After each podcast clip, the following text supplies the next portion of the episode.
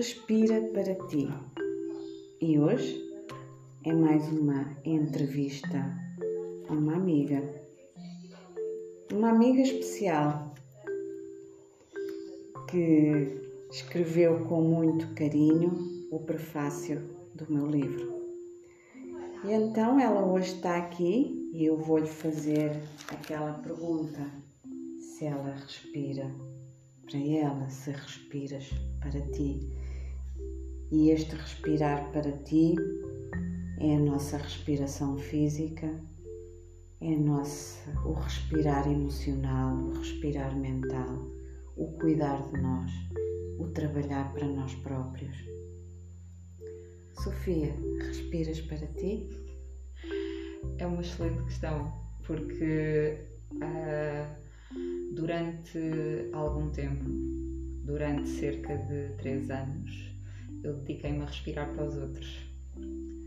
E uh, de há pouco tempo para cá, coisa de uns meses, eu comecei a perceber que estava a ter algumas situações mais complicadas, estava a ter muita ansiedade estava a ter mesmo algumas crises de ansiedade que se revelaram muito na falta de controle da respiração.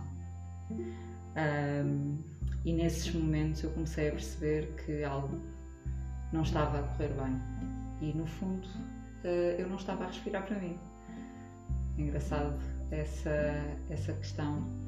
E a partir do momento em que eu me comecei a colocar um pouco mais em prioridade e comecei a respirar mais e a dar mais tempo a mim mesma, a acolher-me mais a mim mesma, a minha vida começou a melhorar e a voltar ao normal.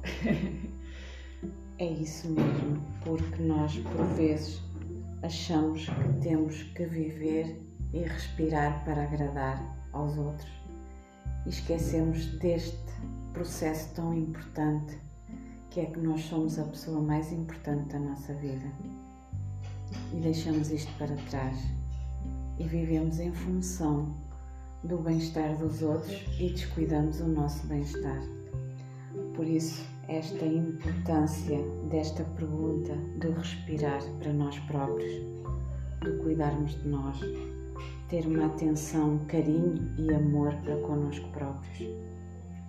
Não é? Às vezes passamos uma vida à espera do amor, pois. do amor externo, externo, que nos venha dar alguma coisa. Uhum e nós nem sequer precisamos disso. Podemos dar a nós próprios e temos que o dar, é? Sem dúvida. A, a questão de estar constantemente à procura de validação externa. Exatamente. Estar sempre a tentar agradar, Exato. estar sempre a fazer o máximo que se consegue fazer.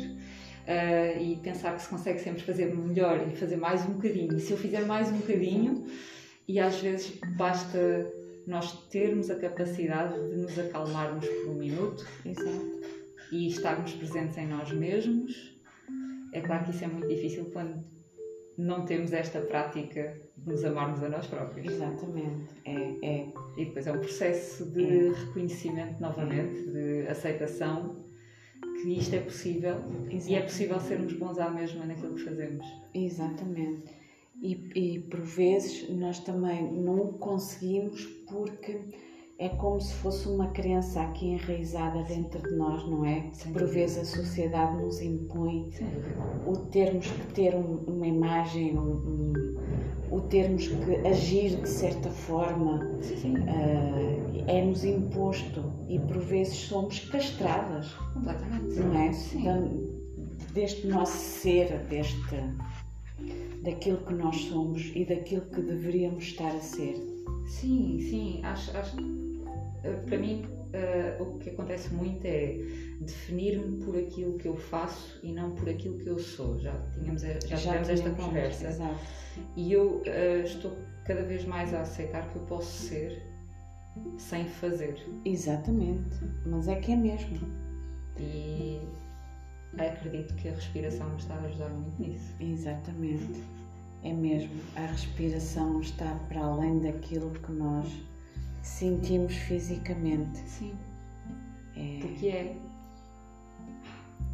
Exatamente. Porque é. A respiração é. É. É. É tão.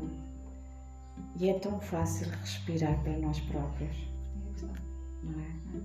temos é que despertar para esta nossa respiração. Uhum. Sem dúvida. Não é? Uhum. Grata, Sofia, por estes agradeço. minutos que foram preciosos.